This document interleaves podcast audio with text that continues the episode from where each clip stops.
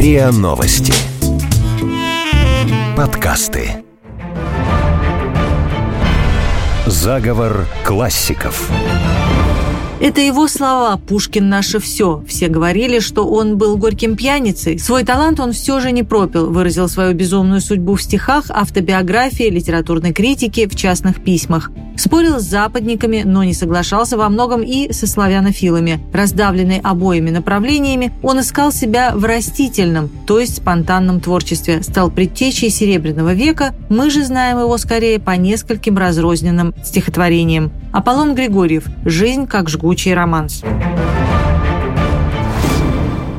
Здравствуйте, это «Заговор классиков». У микрофона писатель Виктор Ерофеев. Виктор, здравствуйте. Здравствуйте. И я, Анна Качарова. Напомним годы жизни сегодняшнего нашего героя Аполлона Александровича Григорьева 1822-1864. Виктор, мы о нем знаем как о ярком явлении в нашей литературе, с одной стороны, но с другой стороны, в общем, по сути-то ничего о нем не знаем. Кем же он все-таки был? Это такая комета, которая пролетела над нашей литературой. Разгадать сущность ее довольно сложно. Но, с другой стороны, он очень притягательная личность. И надо сказать, что если сравнивать его с нынешним временем, то можно сказать, что он похож или на него похоже и Лимонов, и Венчик Ерофеев. Даже так? Интересно. Это люди такого свободного парения, те люди, которые как бы не записались ни в одну партию, а записались в партию самовыражения, в поисках себя и той любви, которую они испытывают к жизни. Кстати говоря, он написал совершенно замечательное стихотворение, где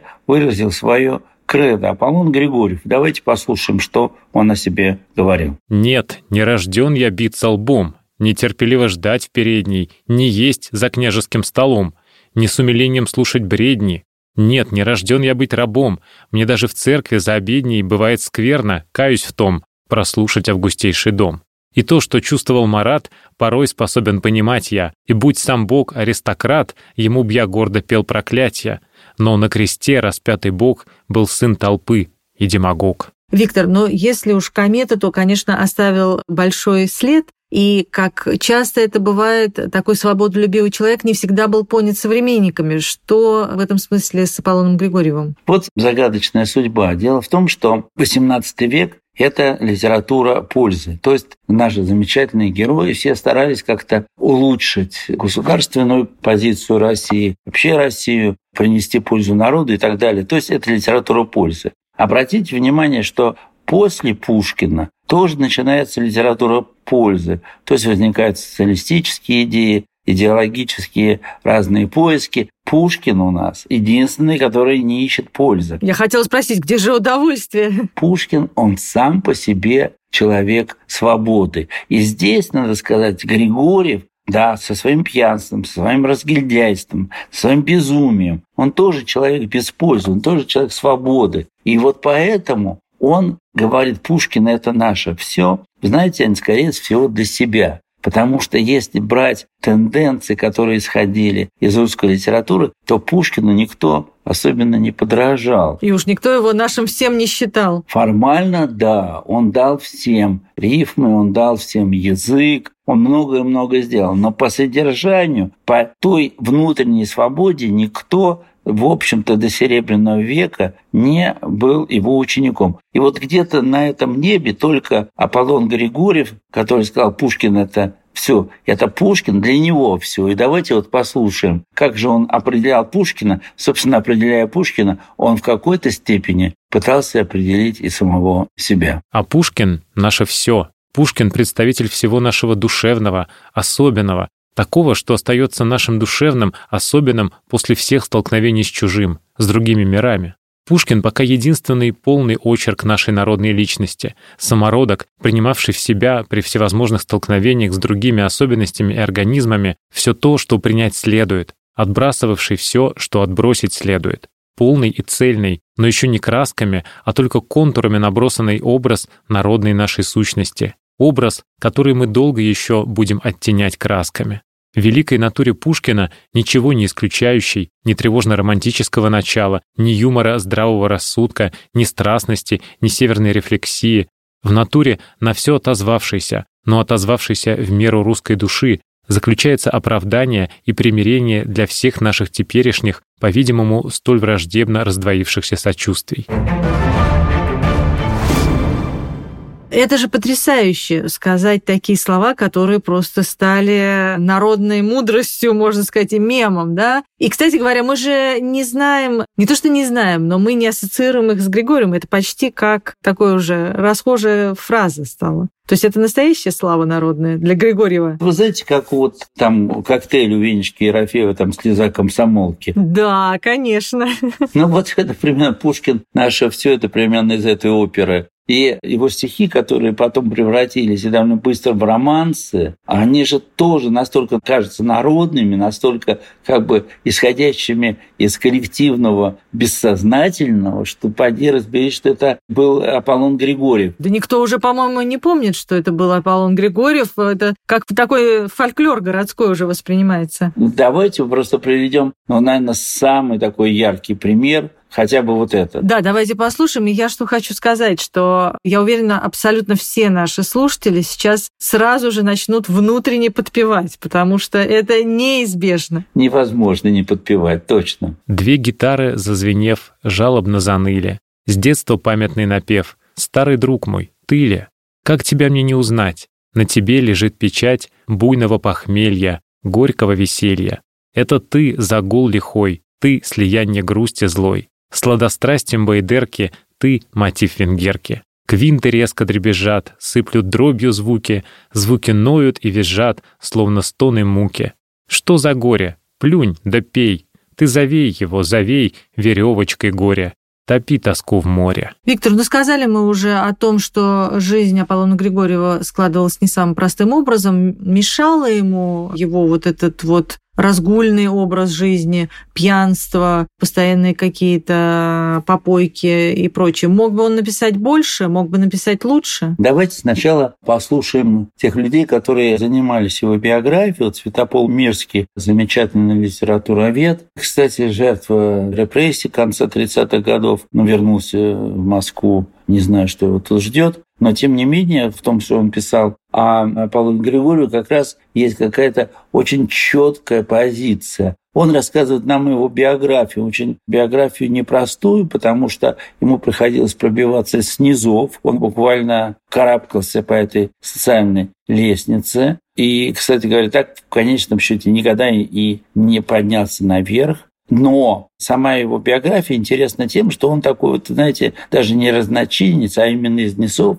и яркая при этом, как мы уже говорили, комета. Давайте послушаем Мирского. По-моему, нам может рассказать довольно четко, кто он такой, откуда он появился. Я имею в виду Аполлон. Окончив университет, Григорьев посвятил себя литературе. В 1846 году он выпустил томик стихов, который прошел почти незамеченным. Жизнь его превратилась в череду страстных и идеальных романов, столь же страстных и самозабвенных кутежей. Работал он урывками, но неистово, лихорадочно. Григорьев называл себя последним романтиком. Был ли он последним или нет, несомненно одно. Он был самым полным воплощением романтического духа в русской литературе. Все основные черты романтизма в нем собраны. Страстное стремление к идеалу и безнадежная неспособность его достичь повышенная чувствительность к поэзии и преклонение перед ее чарами, крайняя субъективность всего им написанного, полная безответственность в соединении с обостренным нравственным чувством. А отсюда вечное колебание между верой в свое абсолютное, идеальное «я» и отвращением к своему реальному поведению. Где-то тоже я в биографиях прочитала, что постоянно какое-то было самоуничижение, что Григорьев себя постоянно считал там недостойным публиковаться там-то, еще чего-то, недооценивал себя. Так ли это было? Тоже Мирский говорил о том, что, наверное, самое лучшее, что написал Григорьев, это его частные письма. И действительно, в частных письмах не надо было ни перед кем вообще разрисовывать себя разными красками. Просто это был такой глубокий и спонтанный разговор. Я бы сказал так, у него были и комплекс неполноценности, и комплекс величия, потому что он считал, что все, что он пишет, это спонтанно, и он как бы связан с какой-то религией любви, которая идет от Шеннинга, и все у него замечательно. Он писал редко и порой урывками, но тем не менее, вот если судить по письмам, можно сказать, что не пил бы он, не гулял бы он, не безобразничал, он бы был действительно великим писателем.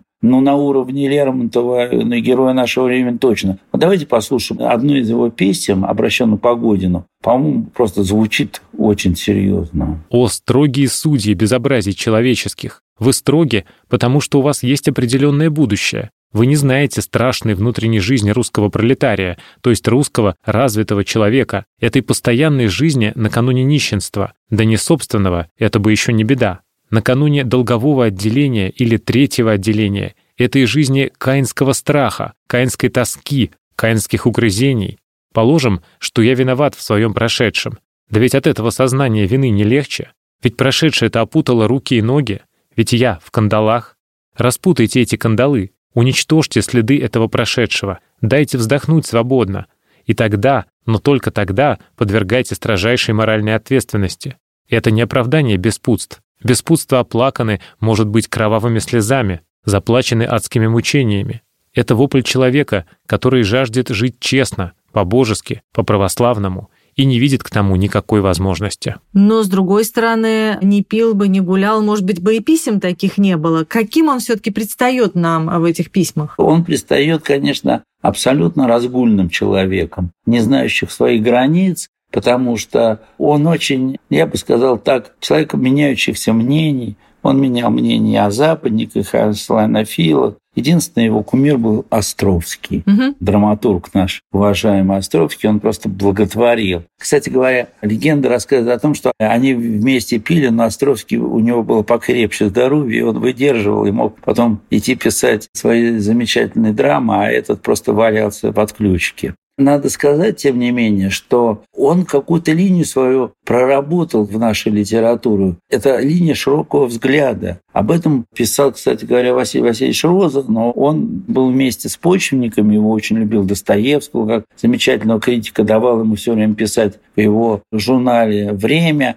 Но, с другой стороны, он готов был признать и достоинство Добролюбова. То есть вот такой широты мнений уже в 60-е годы встретить трудно. Они еще в 40-е братались, так сказать, обнимались две партии. И, кстати, это очень сильно нравится Блоку. Александр Блок написал о нем очень теплые слова. И, кстати говоря, неудивительно, потому что ему как раз нравится, ну, он не то, что над партиями, это неправильная позиция. Григорьев. Он просто сам по себе. И эта позиция свободного художника Григорьева очень нравится Блоку, и он об этом, по-моему, очень классно пишет. Чем сильнее лирический поэт, тем полнее судьба его отражается в стихах. Стихи Григорьева отражают судьбу его с такой полнотой, что все главные полосы его жизни отпечатлелись в них ярко и смело. Даже большинство переводов Григорьева созвучно с его душою, несмотря на то, что он часто работал по заказу. Еще один признак истинного художника. Детство и юность человека являют нам тот божественный план, по которому он создан, показывают, как был человек задуман. Судьба Григорьева повернулась не так, как могла бы повернуться. Это бывает часто. Но о том, что задуман был Григорьев высоко, свидетельствует и жизнь, не очень обычная, а еще более, пожалуй, чем жизнь, стихи. Но получается, что вообще для эпохи Серебряного века он стал таким своим героем. За счет чего? Именно за счет того, что они постарались пойти за Пушкиным и превратиться в свободных людей, не связанных ни с какой политической платформой. И у многих получилось. И не случайно, что Ахматова именно потянулась к Пушкину тоже, как мы уже сегодня говорили об этом на свободном поэте. Не только Блок о нем писал, писали и окружение Блока. Но надо сказать, что Блок неосторожно, говоря о том, что Григорьев не входил в партию пользы в русской литературе, упомянул не только Чернышевского и Добролюбова, но и мужа Гиппиус Мережковского. Только польза там была не социальная, а такая, я бы сказал, метафизическая, что мы пишем для того, чтобы понять истину, понять, для чего мы живем. И уколов Мережковского, Блок, конечно, получил звонкую пощечину от Гиппиус, которая при этом ударила и Блока, и конечно, Аполлона Григорьева. Она злючка была всегда, но в этих словах, которые она обронила, в них тоже есть своя правда. Поэтому скажем так, что наш Григорьев сегодняшний, он находится между двумя позициями. Между двумя огнями, я бы сказала. Вот тут блок, вот тут гиппис, да, и пусть каждый выберет, к чему лучше прислушаться или кому лучше прислушаться. Подлинный исторический Аполлон Григорьев был смутен, слаб, недоделан ни в чем, ни в таланте, ни в характере. Он весь состоял из недохваток, сложен, проникновенен, религиозен, с душевной чистотой, многоспособен и решительно во всем недохватка. Судьба к нему была несправедлива, но по тому закону, который выше справедливости, между прочим, это и закон истории, у имеющего недостаточно отнимется и то, что имеет. На встречном пороге исторической реки он завертелся щепкой, завертелся и пропал, насколько пропал. Он погиб, как растерянная приблудная собака, попавшая между двумя армиями во время сражения, которая из этих армий повинна в его гибели. Обе, мы знаем, что и противники либералов совершенно так же травили его. В гибели Аполлона Григорьева повинен он сам, его судьба. Виктор, но ну мы уже упомянули письма Аполлона Григорьева, да, которые очень любопытны и дают нам неожиданное о нем представление. Вспомнили его стихи, ну, практически ставшие народными. Но ведь была еще и проза. Вот что здесь вам больше всего приглянулось? Сама проза немножко напоминает его частные письма, конечно, более причесанная, потому что в письмах он себе мог позволить все, что угодно. И страхов, когда после смерти печатал произведение, письма к себе отредактировал, сказал, там слишком много таких слов, которые нельзя употреблять. Но ведь когда пишешь письма, не предполагаешь, что их кто-то потом будет публиковать. Надо сказать, что из всех прозаических вещей, конечно, больше всего производит впечатление, по крайней мере, на мой взгляд, это его автобиография. Это правда, соглашусь с вами. Это какая-то удивительная, просто сахарная книга о замоскворечье. То есть с такой любовью, с такой нежностью, с такой красотой и с такой какой-то, я бы сказал, гибкостью стиля описано замоскворечье, просто завораживает. И кроме того, узнаешь какие-то подробности, которые и вроде бы должен был знать, а не знаешь. Давайте послушаем этот кусок. Вот это истинный талант прозаика. Добавлю еще от себя, что совершенно замечательно он ведет читателя, прям-таки в прямом смысле слова. Поверните направо, повернем налево, да. Такое, в общем, я бы сказала, очень современное, вошедшее сейчас в моду москвоведение, живое, когда город предстает таким живым организмом. Бывали ли вы в Замоскворечье? Его не раз изображали сатирически. Кто не изображал его так? Право, только ленивый. Но до сих пор никто, даже Островский, не коснулся его поэтических сторон. Во-первых, уж то хорошо, что чем дальше идете вы вглубь, тем более Замоскворечье тонет перед вами в зеленых садах. Во-вторых, в нем улицы и переулки расходились так свободно, что явным образом они росли, а не делались. Вы, пожалуй, в них заблудитесь, но хорошо заблудитесь. Вот мы дошли с вами до Полянского рынка. А между тем уже сильно стемнело. Кое-где по домам, не только что по трактирам, зажглись огни. Свернемте налево. Перед нами потянулись уютные красивые дома с длинными-предлинными заборами. Дома большей частью одноэтажные, с мезонинами. В окнах свет, видны повсюду столики с шипящими самоварами. Внутри глядит все так семейно и приветливо, что если вы человек не семейный или заезжий, вас начинает разбирать некоторое чувство зависти. Вас манит и дразнит Аркадия, создаваемая вашим воображением, хоть, может быть, и несуществующая на деле. Идя с вами все влево, я завел вас в самую оригинальную часть Замоскворечья, в сторону Ордынской и Татарской Слободы, и, наконец, на Болвановку, прозванную так потому, что тут, по местным преданиям, князья наши встречали ханских баскаков и кланялись татарским болванам, то есть идолам.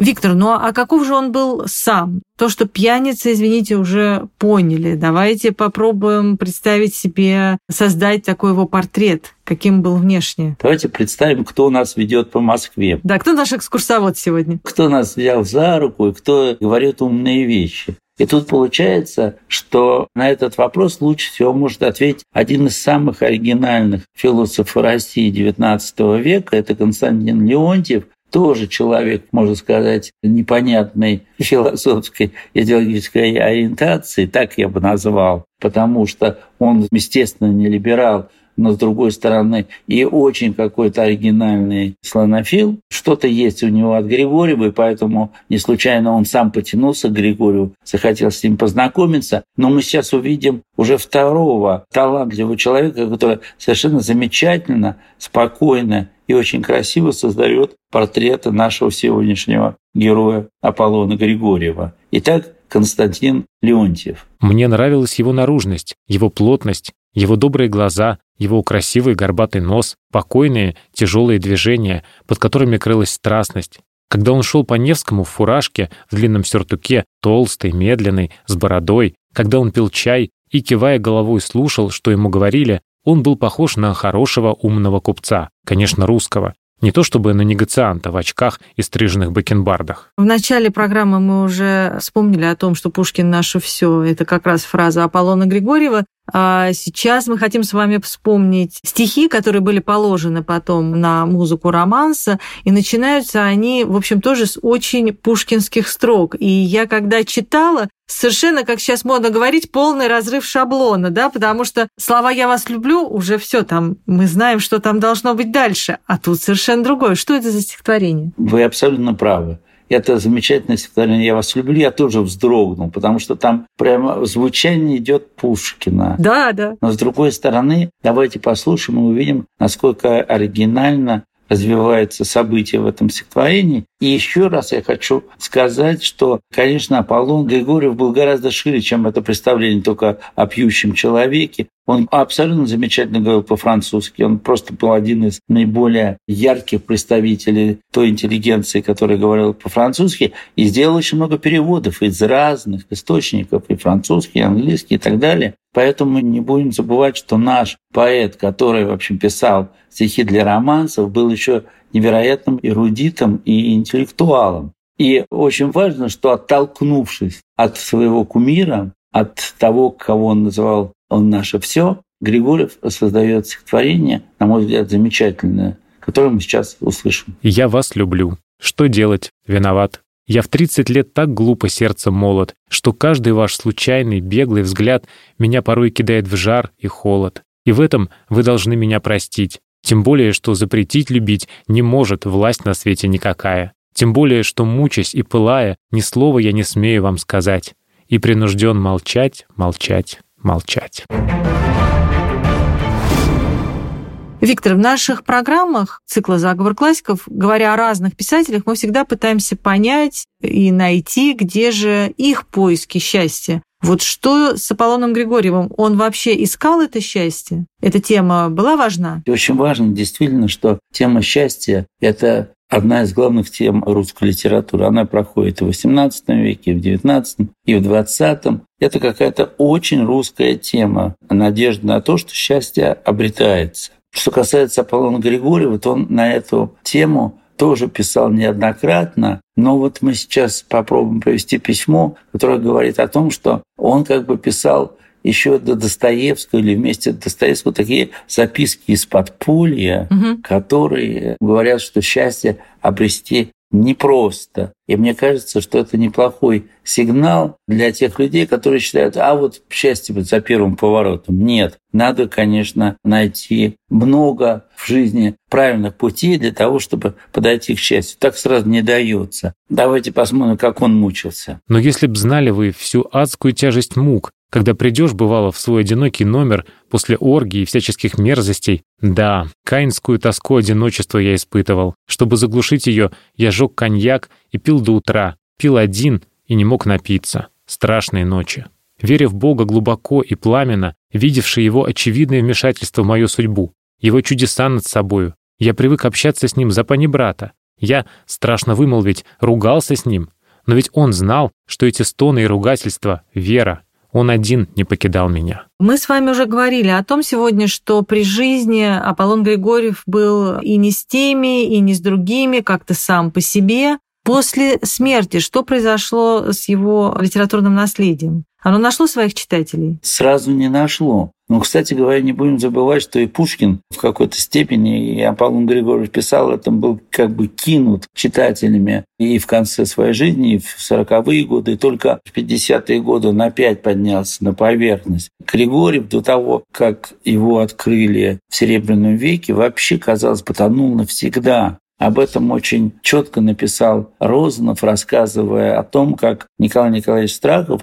замечательный русский критик, друг нашего Аполлона Григорьева, решил издать его собрание сочинений, и что с этим произошло. Изданные было Страховым избранные сочинения Аполлона Григорьева остались нераспроданными в книжных магазинах. Затем пошли с весу к букинистам, и у последних были съедены мышами. Обычная судьба русского мыслителя, если он не мирен и не идет со стадом. Григорьев продолжал служить прекрасному, но не тому только прекрасному, что зовут искусством, и что цветет на жизни, как легкий цвет на крепком дереве, но прекрасному в самой жизни, прекрасному, в мире политических учений, в мире борьбы. Идеал Добролюбова и его друзей не мог не быть ненавистен ему. Но от того, что сокол высиживает куриные яйца, утилитарная критика Добролюбова, сокол не перестает быть ловкой и смелой птицей. И Григорьев уважал Добролюбова как лицо и деятеля. Честно говоря, чем ближе к концу жизни Аполлона Григорьева, тем более сумрачными становятся какие-то слова современников, да и его самого, цитаты, которые мы приводим. И конец жизни, в общем, тоже был очень грустным. Но все-таки не забудем, что он сотрудничал с Достоевским и очень ценил брата Достоевского, Михаила Достоевского. То есть были моменты, когда он был ценим, его любили. Они недолговременные были, эти проблески счастья литературного но все-таки были. Тем не менее, его такой распутный образ жизни и беспорядочный приводили его в долговые тюрьмы, он дважды сидел. И в конечном счете он попал в долговую тюрьму, которая кончилась весьма печально. Давайте послушаем рассказ Розанова о последних днях Григорьева. В последний раз освободила его из долгового отделения некая генеральша Бибикова. Он будто бы бросился перед ней на колени на набережной Фонтанке. Освобождение, по-видимому, только ускорило гибель. Последние месяцы с Григорьевым происходило что-то странное и для друзей непонятное. «Иди и молись!» — кричал он приятелю, тыча пальцем в пустую стену. Должно быть, он хотел спрятаться. Просто почувствовал смерть и ушел с глаз долой умирать, как уходят собаки. После похорон приятели напились. Виктор, чтобы подытожить, да, замечательная автобиография и прекрасное описание Москвы, романсы, что называется, на разрыв, я бы так сказала, которые мы вообще считаем уже народными и иногда не помним авторства. Фраза «Пушкин наше все», которую мы просто тоже повторяем очень часто. Что еще? Достаточно много он сделал в смысле литературной критики, да, выдвинув какую-то свою теорию, э, свой принцип того, как надо рассматривать и анализировать литературу. Он действительно нашел какой-то такой тот растительный принцип описание литературы, и сам был растителен, его больше всего увлекала такая спонтанная какая-то творческая идея, которая не рождалась, он ненавидел всех теоретиков, ни правых, ни левых, ни западников, ни славянофилов. Он считал, что литература должна расти как красивая трава. Сама по себе. И вот как вырастет, так и получится. И надо сказать, что действительно в чем-то он был прав, потому что регулировать литературу это всегда было, конечно, болезненным явлением, что в XVIII веке, что в XIX, что в XX у нас. Поэтому здесь его сопротивление, его представление о свободной литературе, которая воспитана на любви, и даже он считал ненависть это тоже любовь, только с обратным знаком. Поэтому можно сказать так, что здесь построенные на чувствах, построенные на спонтанности, на красоте вот именно такого растительного мира литературы, построенная эта литература должна жить долго и красиво. И кстати говоря, Серебряный век показал, что так возможно. За что оценил его Серебряный век? Вот именно за то, что он был вне партии. Его ценили за то, что он был сам по себе свободный, противоречивый, как сама жизнь, гуляка парень. И, в общем, те знаменитые кафе Шантана, кабаки Серебряного века – это продолжение жизни самого Григорьева. А он, хотя были моменты печальные, были моменты трагические, и мы теперь уже знаем эти моменты по нашей передаче, тем не менее он создавал гимны жизни И все-таки одна из таких песен, которая стала вообще народной, стала романсом, которую исполнял, вот я помню, Юл Бринер. В общем, это была такая мировая песня. Ну, давайте вспомним этот кусочек. Мне кажется, что это гимн жизни – это и одновременно гимн Аполлону Григорьеву, и спасибо ему за то, что он создавал такие вещи. Шумно скачут сверху вниз, звуки в рассыпную зазвенели, заплелись в пляску круговую. Словно табор целый день с визгом, свистом, криком заходил с восторгом весь в упоении диком. Звуки шепотом журчат, сладострастной речи, обнаженные дрожат груди, руки, плечи, Звуки все напоены негою лапзаний, звуки воплями полны страстных содроганий. Стихи Аполлона Григорьева в очередном выпуске «Заговора классиков». У микрофона были писатель Виктор Ерофеев и я, Анна Качарова. Слушайте эпизоды подкаста «Заговор классиков» на сайте ria.ru, в приложениях Apple Podcasts, CastBox или SoundStream. Подписывайтесь, комментируйте и делитесь с друзьями. Заговор классиков.